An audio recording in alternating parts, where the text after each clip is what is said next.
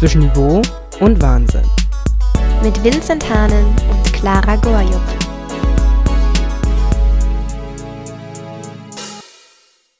Hallöchen und herzlich willkommen zu unserer 63. Folge von unserem Podcast Zwischen Niveau und Wahnsinn.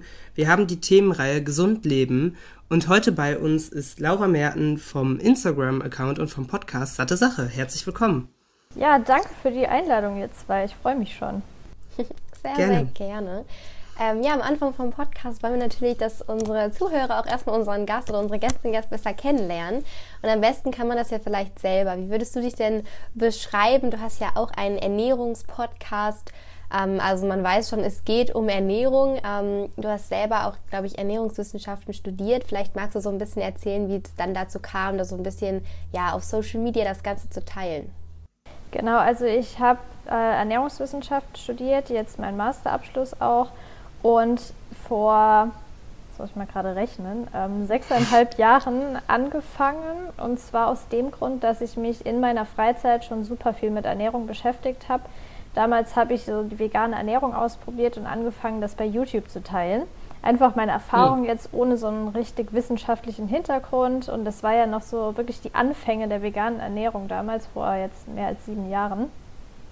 Und dann habe ich mich dazu entschieden, äh, ja, was mit Ernährung zu studieren. Also damals war es Ökotrophologie, das sind Haushalts- und Ernährungswissenschaften. Im Master habe ich dann auf Ernährungswissenschaften äh, geswitcht, weil das, das Naturwissenschaftler mich mehr interessiert hat. Und seit ungefähr drei Jahren ähm, habe ich dann nicht nur noch diese vegane Ernährung mit drin, sondern Allgemeinernährung, weil ich einfach gemerkt habe, dass nicht nur in dem veganen Bereich, sondern allgemein super viele Fragen offen sind. Und ich dachte mir, das Wissen, was ich im Studium mir angeeignet habe, kann ich doch auch super verwenden, um das weiterzugeben. Und das ist so das, was ich jetzt mache. Ich würde es mal zusammenfassend Ernährungsbildung nennen. Und das mache ich jetzt vor allem über den Podcast. Den habe ich jetzt seit zweieinhalb Jahren und dann eben Instagram, hast du ja gerade schon erwähnt, und äh, im Blog hauptsächlich. Achso, und ich schreibe cool. gerade noch zwei Bücher. Ah, so. interessant. Ja, du hast vorhin schon gesagt, du hast dann quasi vor dem Studium erst auf YouTube so ein bisschen was geteilt darüber. Ähm, wie hat sich das ergeben? Warst du durch deine Familie, war da vielleicht jemand Koch? Warst du sehr auf Ernährung geprägt? Ähm, hast du selber einfach irgendwie angefangen, dich dafür zu interessieren? Das ist ja jetzt nicht vielleicht das Typischste, äh, weil es ja auch kein Schulfach darüber gibt, zum Beispiel, wo man dann anfängt, okay, ich interessiere mich dafür. Also ich hatte zwar tatsächlich damals auf dem Oberstufengymnasium das Fach Gesundheit, aber das war so ah. mein schlechtestes Fach. Das ist eigentlich total witzig, weil ja, jetzt hätte ich es ein bisschen gebraucht. Aber nichtsdestotrotz war es bei meinen Eltern so, mein Papa hat sich schon super lange mit gesunder Ernährung beschäftigt, aber ich würde jetzt nicht sagen, dass das der ausschlaggebende Grund war, weil damals war mir Ernährung eigentlich ziemlich egal. Und ich glaube eher, dass diese Entscheidung, ich probiere jetzt mal vegan aus, der ausschlaggebende Grund war. Ich habe halt damals gemerkt, dass mir das schon gut getan hat und automatisch habe ich mich auch mehr mit der Ernährung auseinandersetzen müssen. Weil damals, ähm, gut, da wart ihr noch ziemlich klein, aber da äh, kann ich auf jeden Fall aus Erfahrung sagen, da gab es gerade so vegane, also das, das war da gar kein Thema so richtig. Ne? Mhm. Und da musste ich mich da noch intensiver mit auseinandersetzen. Und das hat quasi so den, äh, das war so mein erster Schritt in das Thema. Okay. Cool. Ist, auf, ist auf jeden Fall sehr interessant. Also ich glaube, das war ja dann so 2014, 15. Also ich glaube, da, da kannten wir nur Bibis Beauty Palace und das war es dann auch. Aber ähm, ja, also ich frage mich da jetzt auch an dieser Stelle dann, du hast ja gesagt, du bist dann dieser vegane Ernährung so langsam reingekommen. Ähm, was würdest du denn sagen, wie hat sich generell vielleicht deine Ernährung oder dein Ernährungsverhalten jetzt in den letzten Jahren verändert? Gab es da nochmal so ein paar Schritte, die für dich jetzt ähm, komplett anders waren. Ich weiß nicht, ob du dich jetzt gerade auch immer noch komplett vegan ernährst oder ob du noch auf was anderes irgendwie achtest. Gibt es da irgendwie sowas?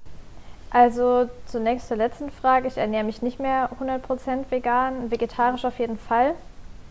Aber das hat sich auch so in den letzten drei Jahren, vier Jahren vielleicht sogar ergeben, dass ich davor, als ich mit vegan angefangen habe. Das heißt aber nicht, dass das mit der veganen Ernährung zusammenhängt, sondern einfach mit mir, dass ich so eine Art Orthorexie entwickelt habe. Also mein mhm. Leben hat sich nur ums Essen abgespielt und meinen Alltag habe ich ums Essen aufgebaut und das war einfach nicht gesund. Und das habe ich aber in der Zeit nicht wahrgenommen.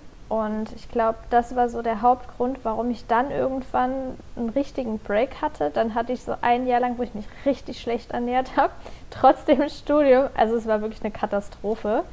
Aber das hat mir letztendlich geholfen, dass meine Psyche nochmal besser wurde.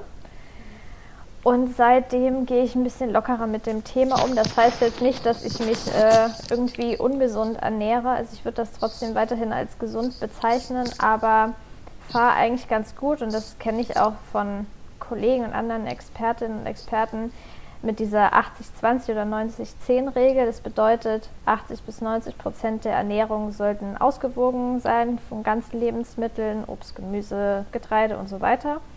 Und wenn ich dann aber mal von diesen 10 bis 20 Prozent Lust auf beispielsweise Schokolade, Kekse oder ein Stück Kuchen habe, dann gönne ich mir das auch.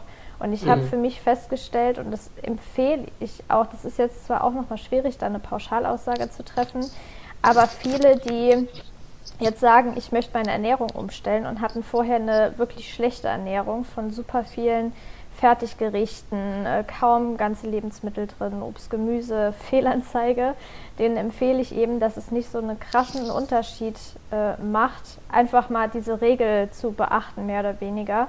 Und meistens ist das allein schon ausreichend, dass man auch dabei bleibt. Ja. Du hast, äh, hast gerade das angesprochen, als sich das dann so bei dir ergeben hat, dass du dich nur noch mit Ernährung beschäftigt hast, hat sich das quasi auch auf deine Psyche ausgewirkt.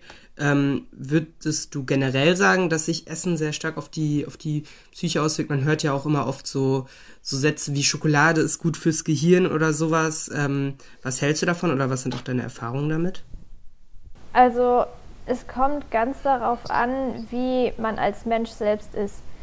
Es gibt Menschen, die sind generell eher mh, mm, anfällig für solche Extremen oder extrem, extremen, äh, genau, also extrem. Ähm, ich glaube, ich tendiere auch eher dazu. Wenn man jetzt nicht diese Neigung hat, ist, glaube ich, das nicht ganz so ein Thema. Mhm. Aber wie du jetzt gemeint hast, wie sich das sonst noch auswirken kann, also klar, wenn man sich jetzt super schlecht ernährt, dann kommt es auch eher dazu, dass man keine so eine wirkliche Leistungsfähigkeit hat, dass man vielleicht eher so ein bisschen schlecht gelaunt ist und unzufrieden und eigentlich denkt man, ja, mir geht es da nicht so gut, wenn ich irgendwie äh, so ein, keine Ahnung, Burgermenü esse. Das mhm. weiß, denke ich, jeder, dass es einem danach jetzt nicht so Bombe geht. Äh, manchmal macht man es, weil man einfach denkt, ja, es schmeckt halt gut. Kann ich auch absolut nachvollziehen. Mhm. Aber ja, ich finde, es ist super wichtig, da auf seinen Körper zu hören und dann auch zu spüren, was tut mir gut und was tut mir nicht gut. Und wenn man dann was isst, was einem nicht gut tut, dann sollte man das wenigstens bewusst tun. Mhm. Ja, auf jeden Fall. Also gibt es dann bei dir auch manchmal so diese Guilty Pleasure Momente, wo du sagst, ja komm, jetzt äh, esse ich mal einfach was. Ähm, was würdest du denn sagen? Was ist so dein, dein größtes äh, Guilty Pleasure, wo du einfach sagst, so das äh, geht immer? Also wenn ich mich für eine Sache entscheiden müsste, die dann in meinen ja, eher ungesunderen äh, Kreis gehört, was ist da so dein Favorite? Ich glaube, im Moment sind es Kekse. Kennt ihr diese ähm, ach, wie heißen die jetzt nochmal? Das sind so ziemlich flache Kekse. Oben ist eine mhm. dünne äh, Zartbitter-Schokoschicht drauf und dann noch Kokosraspeln. Ah, ja, ich glaube schon. Noch ja. oft in so einer Keksmischung drin. Mhm. Und äh, da gibt es auch eine. Ja, ich, ich glaube, es sind so klein dünne. Ich glaube, ich yeah, weiß, was genau, du so rund. Äh, die sind im Moment mein absolutes Guilty Pleasure. Also, das, äh, die dürfen nicht wirklich in meiner Nähe stehen. ja, aber es ist ja dann auch am Ende äh, wahrscheinlich diese Mischung, du hast ja auch vorhin dieses 80-20 oder 90-10-Prinzip erwähnt, dass man halt, ähm, dass man halt sich so eine Mischung findet aus, aus Dingen, die einen äh, vielleicht so Spaß machen oder die man auch mal isst, weil man, weil man Bock drauf hat.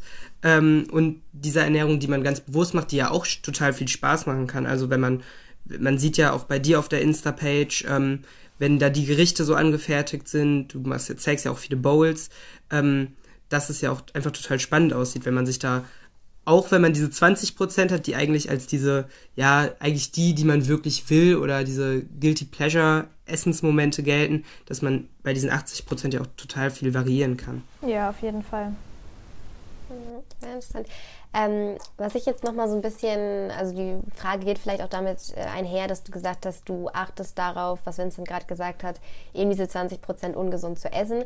Würdest du sagen, dass das äh, langfristig auch das ist, was vielleicht ähm, besser wirkt oder einfach gesünder ist als so eine Diät? Ich weiß nicht, wie du vielleicht zu dem Thema Diäten stehst. Was hast du da vielleicht auch schon erlebt oder gehört? Was ist so das, das Schlimmste, was man machen kann? Also das Schlimmste, was man machen kann, sind so Stoffwechselkuren und Crash-Diäten definitiv. Mhm. Weil gerade in der Pubertät, ich hatte jetzt zum Beispiel vorgestern ein Interview für Funk gemacht, ich weiß nicht, ob ihr die kennt vom ARD, ZDF, die mhm. machen ja auch, haben ja verschiedene YouTube-Kanäle auch.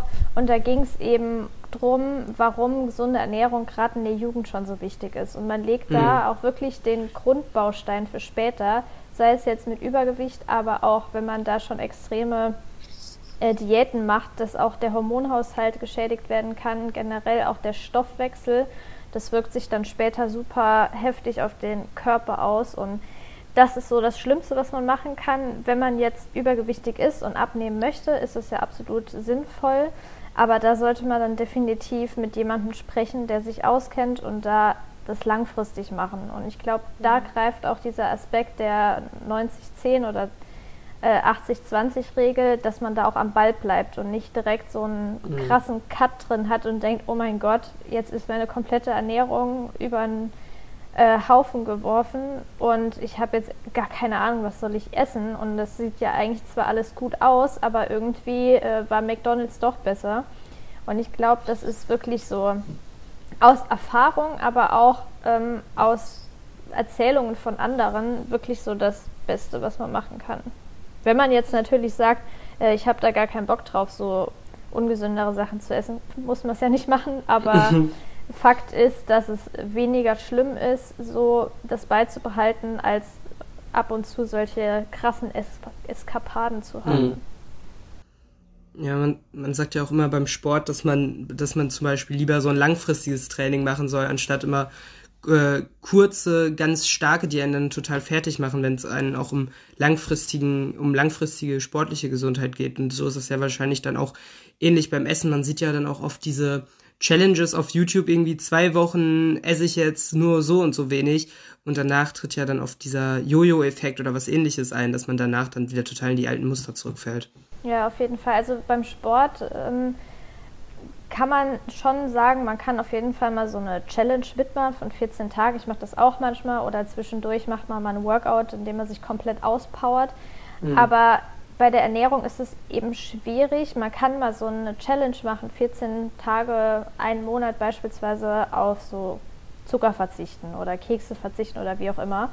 Das ist kein Problem. Es geht hier besonders um dieses extreme Kaloriendefizit, was man dann hat. Und das ist eben das, was ungesund ist. Ähm, wie sieht es aus bei so Sachen? Ich finde, das ist gerade in den letzten Monaten ganz stark auf Instagram und so publiziert worden, so das Thema so Saftkuren. Was ist so deine Einstellung dazu oder wie sinnvoll oder wie marketingreich ist sowas in solchen Zeiten? Das ist ja der richtige Marketing-Booster. Also mhm. Das Problem an diesen ganzen Dingen, genau wie auch an so extremen Diäten wie der Stoffwechselkur beispielsweise, ist, das wird mhm. super gut verkauft, weil diejenigen, die das vertreiben, sich auch sehr gut verkaufen können. Und mhm. es klingt natürlich super, wenn man sagt, hier, du machst jetzt eine sieben- bis zehntägige Saftkur mhm. äh, und danach geht es dir halt viel besser. Aber das Problem ist, oder der Grund, warum es einem besser geht, liegt meistens darin, dass man sich vorher vielleicht nicht so optimal ernährt hat und durch äh, diese Aufnahme von viel mehr Obst und Gemüse, was ja durchaus jetzt nicht schlecht ist unbedingt, fühlt man sich generell dann besser, weil man auch mehr Nährstoffe aufnimmt. Aber das Riesenproblem an den Saftkuren ist erstens, dass man eben auch ein sehr starkes Kaloriendefizit hat und zweitens, dass diese erhitzt, also meistens sind es ja eben schon pasteurisierte Säfte, die jetzt nicht wie zum Beispiel ein Smoothie nur püriert wurden. Also wenn man jetzt sagt, ich püriere jetzt nur den Apfel beispielsweise, so ist es nicht, sondern ein Saft wird ja meistens dann noch filtriert und da gehen dann auch viele Ballaststoffe beispielsweise raus und somit wird die Fructose beispielsweise anders verstoffwechselt, also eher nicht so positiv für die Gesundheit. Mhm. Und deshalb halte ich persönlich nichts von Saftkuchen. Wenn man jetzt zum Beispiel sagt, ich trinke jeden Morgen einen Gemüsesaft, einen selbstgemachten, ja. äh, grünen Saft beispielsweise, ist das kein Problem. Ich sehe das Problem eher in diesen ganzen Obstsäften. Mhm. Ja, das ist ja wahrscheinlich dann auch ein bisschen wieder was mit dieser Langfristigkeit. Wie sinnvoll kann das überhaupt sein, wenn das so eine Woche ist oder zwei Wochen und ähm, danach man sich wieder total kacke ernährt? Dann hat es ja vielleicht auch nicht wirklich den, den langfristigen Effekt. Mhm, genau. Ähm, hättest du denn vielleicht, also gerade wenn wir jetzt über langfristige Ernährungsmuster oder langfristige Dinge, die vielleicht auch gut für den Körper sind, ähm, Gibt es sowas, was du dir vielleicht auch zur Routine gemacht hast, sei es jetzt irgendwelche bestimmten Säfte oder bestimmte Rezepte, die du vielleicht einmal im Monat immer wieder kochst, weil du weißt, dass das gut für deinen Körper ist? Hast du da so Routinen entwickelt? Also meine Routine ist vor allem, dass ich mir mh, mm, meistens so zwei Tage vorher überlege, worauf habe ich Lust mhm. und auch gerne vorkoche. Also manchmal sind es nur so Grundnahrungsmittel, wie dass ich beispielsweise Kartoffeln vorkoche, Reis, äh, Bohnen. Gut, die kann man auch aus der Dose kaufen. Manchmal koche ich die aber auch vor. Und die halten sich dann auch so vier, fünf Tage im Kühlschrank. Deshalb mhm. macht das schon Sinn. Und vor allem, was ich auch oft höre, ist jetzt eher von Berufstätigen. Ich weiß nicht, ob es bei Schülern auch so stark ist. Ähm, bei Studenten, bei mir war es jetzt als Studie nicht so, aber viele sagen ja, ich komme dann abends um 6 Uhr nach Hause nach so einem stressigen Tag und da habe ich mhm. einfach keinen Bock mehr, mich hinzustellen und zu kochen. Mhm. Und da hilft es wirklich, sich vorher zu überlegen, worauf habe ich Lust, gegebenenfalls irgendwas, was länger dauert, zum Beispiel eine Soße oder so, die man länger köcheln lassen möchte oder einen Eintopf oder wie auch immer, vorzubereiten oder eben nur zu wissen, was möchte ich kochen, weil dann muss man sich die Arbeit nicht mehr machen und zu überlegen, ja, jetzt bin ich daheim, ich habe eigentlich voll Hunger, was soll ich denn jetzt überhaupt noch kochen? Dann muss ich darüber noch nachdenken. Und das ist was, was ich definitiv empfehlen würde, sich vorher Gedanken zu machen. Es kann natürlich sein, dass man an dem Tag dann doch auf was anderes Lust hat, aber dass man schon mal so einen groben Plan hat und nicht da abends in der Küche steht und dann eher ungesündere Sachen isst, weil man super viel Hunger hat und dann Heißhunger entwickelt. Und also vorkochen und vorher so ein bisschen einen Plan machen. Sehr cool. Ja, ich glaube, Planen ist wahrscheinlich auch teilweise das A und O, wenn es um Ernährung geht, ähm, sich nicht vielleicht direkt reinzustürzen alles, ähm, was ja wahrscheinlich auch etwas ist, wo sich gerade viele reinstürzen, gerade weil es ja eben jetzt auch ähm, sehr, sehr, ja nicht unbedingt ein Trend, aber weil es einfach sehr aktuell wird, ist die vegane und vegetarische Ernährung. Du hast selber gesagt, du hast damit schon ähm, vor sechs, sieben Jahren angefangen. Ähm, wie war der so der Einstieg? Was würdest du vielleicht auch rückblickend sagen, war schlecht, was war gut? Ähm, und ja, wie bist du da reingekommen? Also interessanterweise schreibe ich, also ich schreibe ja an zwei Büchern im Moment und das mhm. eine Buch ist so ein vier Wochen Einsteigerprogramm für vegane ah. Ernährung. Von daher kann ich so ein bisschen aus dem Nähkästchen jetzt schon plaudern natürlich muss man sich erstmal überlegen, was ist die Motivation. Wenn man jetzt als Motivation hat, ich möchte generell mehr pflanzliche Lebensmittel in meinen Speiseplan integrieren, ist das super. Wenn man jetzt sagt, ich möchte eher zum Beispiel jetzt auf das Tierwohl achten und möchte deshalb keine tierischen Lebensmittel mehr essen. Es gibt ja super viele Gründe, auch Nachhaltigkeit, Umwelt und so weiter.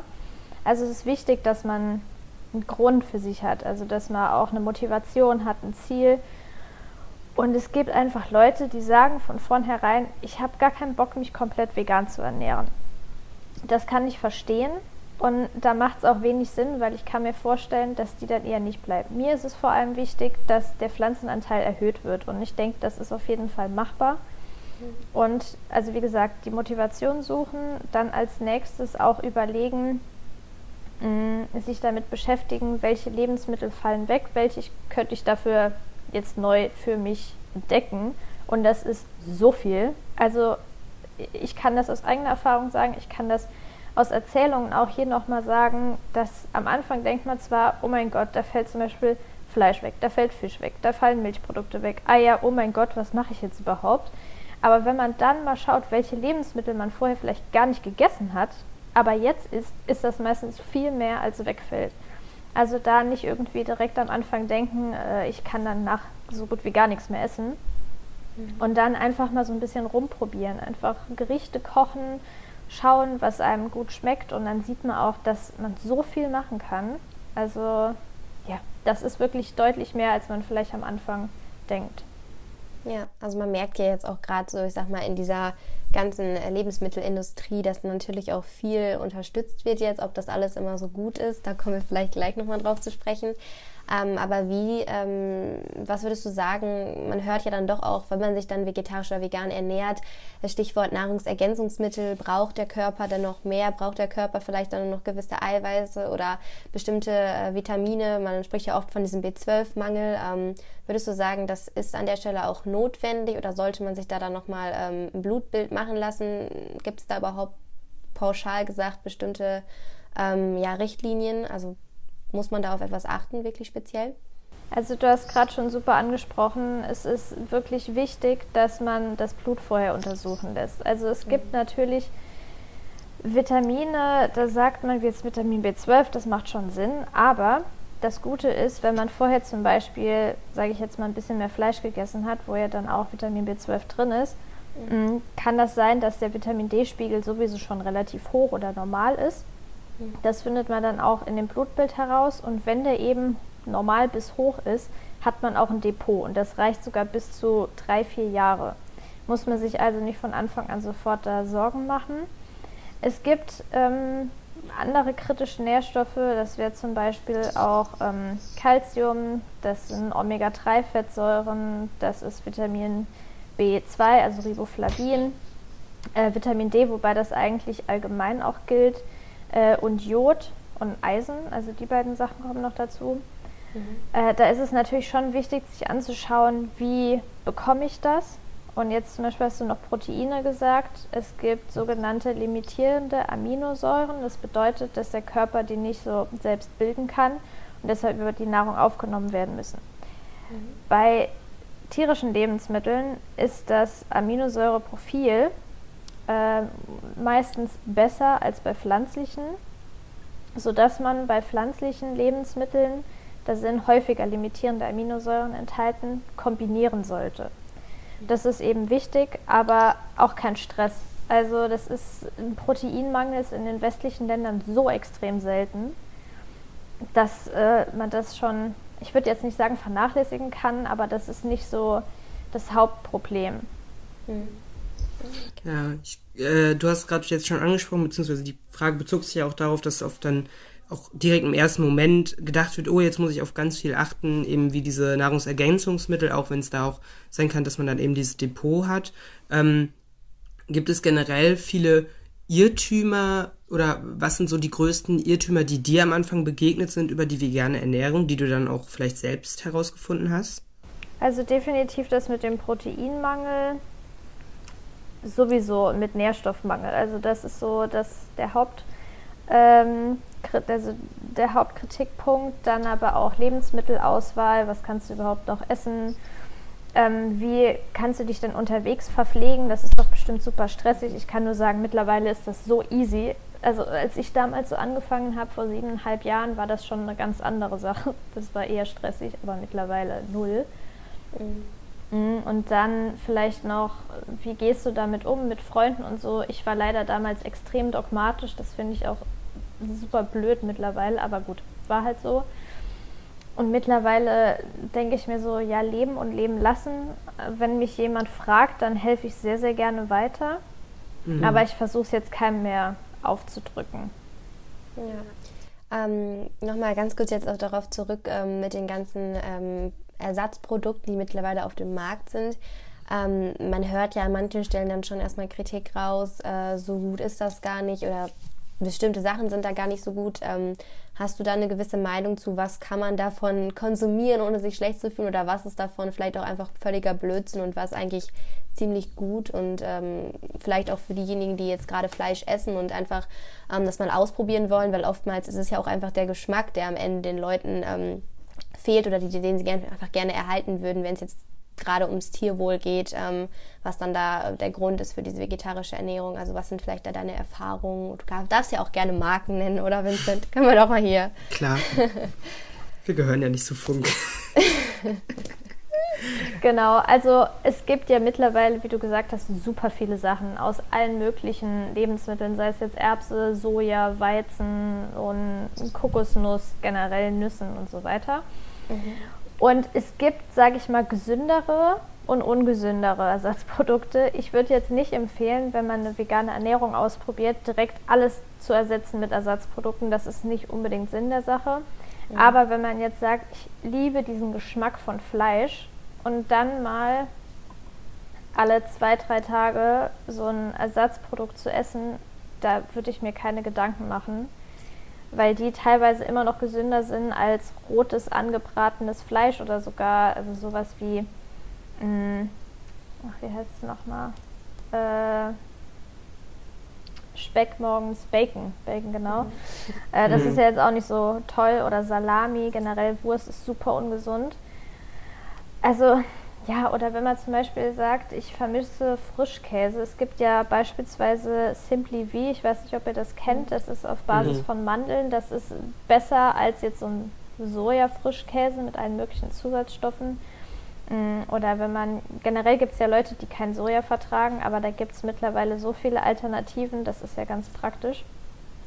Ähm, und also ich würde jetzt nicht sagen, dass Ersatzprodukte gesund sind, aber ich würde jetzt auch nicht sagen, dass die so extrem ungesund sind, dass man die nie essen sollte. Beispielsweise, was ich auch empfehlen kann, ist Jackfrucht als Fleischersatz. Das ist mega lecker, wenn man das gut mariniert und das ist definitiv gesünder als jetzt so verarbeitete Chicken Chunks irgendwie, die mit Soja, Weizen und allem Möglichen zugeballert sind. Gab es auch so Ersatzprodukte, wo du dann selber, als du da äh, damit angefangen hast, wo du selber überrascht warst, ähm, dass es die überhaupt so gibt oder dass die so schmecken. Also ich selbst, wir haben da auch schon jetzt ein paar Mal drüber im Podcast geredet, habe Anfang des Jahres mir auch vorgenommen, ich möchte das Fleisch aus meiner Ernährung ein bisschen langsam rausfiltern und habe dann ab und zu auch mal sowas ausprobiert. Ich war zum Beispiel dann total überrascht von ähm, so Nuggets, die aus Reis geformt waren und dass die dann am Ende ähm, mit dieser typischen, ähm, mit diesem typischen, äh, mit dieser Marinade oder mit dieser Kruste am Rand, fällt gerade der Name nicht ein, dass die dann gar nicht mehr so einen großen Unterschied haben, dass es dann beim Essen vielleicht auch gar nicht so sehr um dieses Fleischding geht. Gab es da auch bei dir Sachen, wo du dir so gedacht hast, boah, und das habe ich jetzt jahrelang aus Fleisch gegessen? Mm, am Anfang eher weniger, weil wie gesagt, da gab es ja damals noch nicht so viel. Ja. Aber mittlerweile gibt es ja auch diese, mh, mm, wie heißen die dann alle, diese Wonder Burger und so, die ja wirklich extrem ähnlich sind. Also das ist ja der absolute Wahnsinn. Oder Frikadellen oder Chicken Nuggets und also der absolute Knüller. Ähm, und vor allem, was mich jetzt so erstaunt, ist, dass, wie du jetzt gesagt hast, auf Reisbasis, also dass mittlerweile nicht mhm. nur noch Soja und Weizen ist, was ja am Anfang eher so die Basis war, sondern auch Jackfrucht, Erbsen, äh, was es nicht alles gibt. Also so viele Sachen, von denen man null denken würde, dass die überhaupt so schmecken. Also klar, es macht immer die Gewürze und so, aber mhm. zum Beispiel habe ich jetzt vor kurzem von Rügenwalder die Teewurst entdeckt. Ey, die ist so geil, wirklich, es schmeckt wirklich eins zu eins, wie ich Teewurst in Erinnerung habe und das mhm. ist beispielsweise auf Erbsenbasis. Also, ja, die ist ja auch schon. Ja, die ist saugeil. Ja, das Einzige, was ich äh, vielleicht noch sagen müsste, was sehr schwierig ist, vielleicht hast du da aber auch einen super Tipp, ähm, wenn es jetzt um so Grillsaison geht, wo der Deutsche natürlich sofort den Grill anschmeißt, ähm, also Thema Bratwurst, muss ich tatsächlich sagen, da sehe ich noch eine Marktlücke. Oder hast du da irgendeine sehr, sehr gute Empfehlung oder würdest du sagen, ja, da muss man einfach mal abziehen und den Maiskolben ähm, auf den Grill werfen? Also Bratwurst finde ich von Rügenwalder auch ganz gut. Dann gibt es mhm. noch eine von Like Meat, die finde ich auch lecker. Mhm. Und ansonsten habe ich gerade keine im Kopf. Also ich glaube, das sind so die zwei, die ich am häufigsten kaufe. Mhm. Ich glaube, dann müssen wir diesen Sommer einen großen Grilltest machen für ja, Instagram. Stimmt, das wäre eine ja. gute Idee. Ja.